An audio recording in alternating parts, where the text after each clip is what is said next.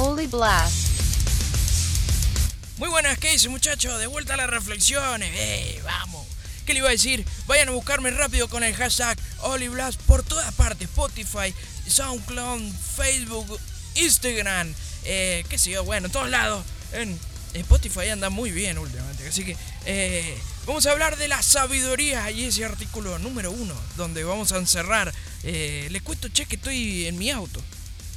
Sí, sí, estoy grabando en mi nueva cabina para grabar eh, las reflexiones. Y para hablar de, eh, de sabiduría, ¿dónde vamos a ir? ¿Dónde podemos ir? Diría este gran pastor que yo conocí cuando vino a Mendoza hace muchísimos años, que no me acuerdo cuándo fue, pero fue hace mucho.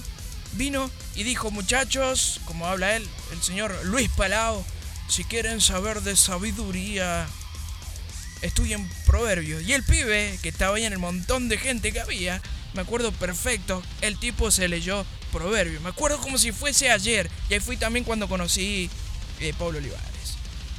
Por Proverbios 1. Y dice que el principio de la sabiduría en el capítulo en el capítulo 1 y el versículo 7, el principio de la sabiduría es el temor al Señor. Simplemente como eso. Pero los insensatos desprecian la sabiduría, la, sabiduría y la instrucción. La instrucción, ¿cuál es la instrucción? Otra vez volvemos, la Biblia es la instrucción. ¿Vos sabías que Proverbios, para qué? Acá tengo mi machete, Proverbios tiene cinco partes, a lo igual que los libros de la ley de la Biblia, que son cinco, y los salmos, que también son cinco. Ese cinco tenerlo en cuenta. ¿Sí? Eh, ¿Qué más? La palabra proverbios en hebreo significa mishlai, que son como refranes. Acá el rey Salomón, que fue quien escribió esto, eh, en su gran mayoría, te dejó estos mensajes, estos códigos, estos trucos de PlayStation para que puedas tener una vida más fácil, más eh, para que prestes atención prácticamente. Y este libro fue escrito en el año 971 y el 686, entre estos años antes de Cristo, por supuesto el libro de la sabiduría. En la Biblia dice que en Reyes 3, pero no sé si en el 3 en el 4, ya lo buscamos, dice que no hubo alguien más sabio ni después ni antes. ¿Y esto quién lo dijo? El Señor mismo dice. Nunca hubo un, un rey o una persona más sabia que el rey Salomón, ni antes ni después. ¿Qué quiere decir? Que el Señor, así como dice Santiago, dice que el que necesita sabiduría pida con fe. La palabra fe es fidelidad. En, hebreo la palabra emuná significa constancia, constancia en los mandamientos. Acuérdate que el rey Salomón tuvo un problema, eh, porque acuérdate que es también, él también es de carne y tuvo sus momentos de crisis. Porque vamos a decirlo lo que es, para aconsejar y para decir y hablar, todos tenemos una lengua hermosa y divina. Pero el tema va en los frutos y es el rey Salomón quien cuando se arrepintió empezó a ver ese progreso. Bueno, y como decía, Santiago dice que el que, el que necesita sabiduría, pídala con fe. ¿Qué quiere decir? Con constancia, sigue estudiando constantemente de la palabra del Señor, desde el principio hasta el final de las instrucciones que es la Biblia, ¿no? Mezclado de acá para allá, de allá para acá, y de lateral, tirar centro, corner. No, estudiala en orden, no seas tan bestia. He escuchado mucho que dicen que, hay que estudiar desde Mateo. No, Mateo ya está tan atrasado, es el final casi.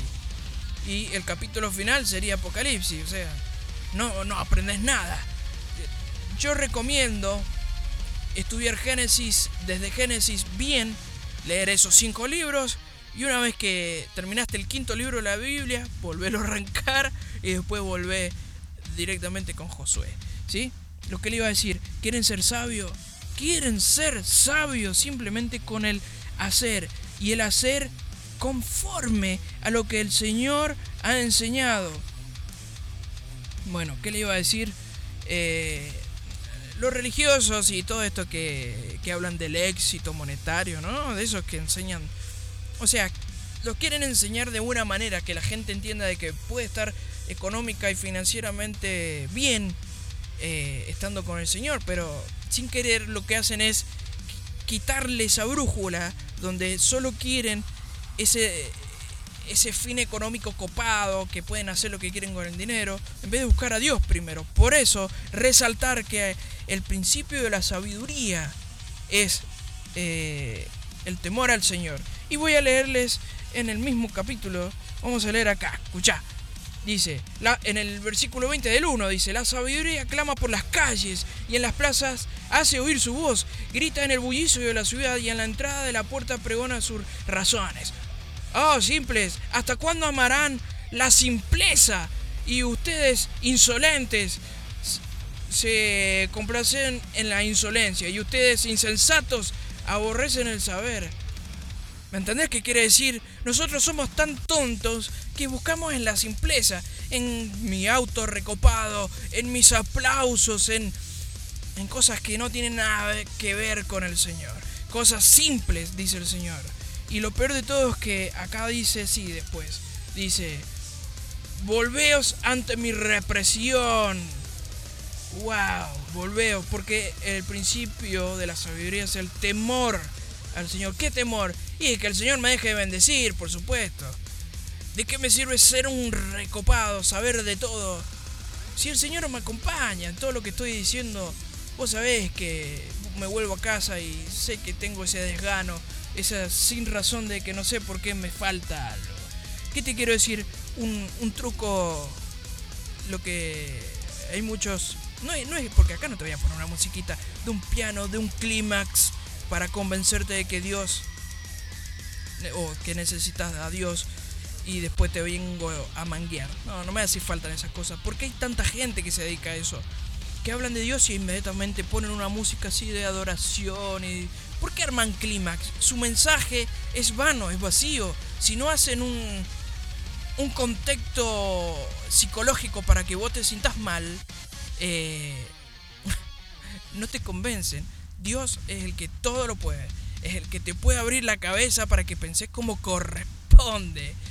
Eh, cuando los chicos estudian en la facultad, en la universidad, en carreras terciarias, tienen que estar atentos de tomar todo y desechar lo malo, tomar todo lo bueno y desechar lo malo. Yo lo veo en los chicos cuando estudian derecho con el tema de el aborto, con el feminismo explícito, porque el feminismo no es malo, sino el feminismo explícito o exagerado, el que no tiene nada que ver. Siempre la sabiduría viene con el temor a Dios. ¿Cuál es el temor al Dios y cuál es de la fe a la cual se refiere Santiago? Simplemente como ir y buscar los mandamientos. Si vos tenés esa duda de que esa duda de que no, porque la Biblia lo escribieron los hombres, bueno, andate más fácil a los 10 mandamientos que los escribió el Señor Dios con su dedo. Dijo cuáles son las prioridades. Los 10 mandamientos Éxodo 20, te lo recomiendo. Si vos desconfías de los hombres, no me parece nada mal. Está perfecto, porque la sabiduría significa confiar primeramente en el Señor. ¿Sí? De hecho, el primer mandamiento es amar al Señor sobre todas las cosas. No te dejes convencer por cosas tan simples, dice acá. Y el conocimiento que da la sabiduría es un don. Si lo escondemos bajo la tierra o nos escondemos en cuatro paredes porque están eh, todos los demás están equivocados y yo tengo la razón, eso lo he escuchado. Vos te encerrás con tu conocimiento, es patético. Porque solo no querés entrar en discusiones y tenés miedo. No seas cobarde, salí también. Peleate con los bestias burros que enseñan cosas que no son bíblicas y, por ejemplo, como decía, esos que necesitan poner un teatro de clímax para que la gente entienda. Peleate, pero peleate con amor. Sabiduría, artículo 1 en Blast.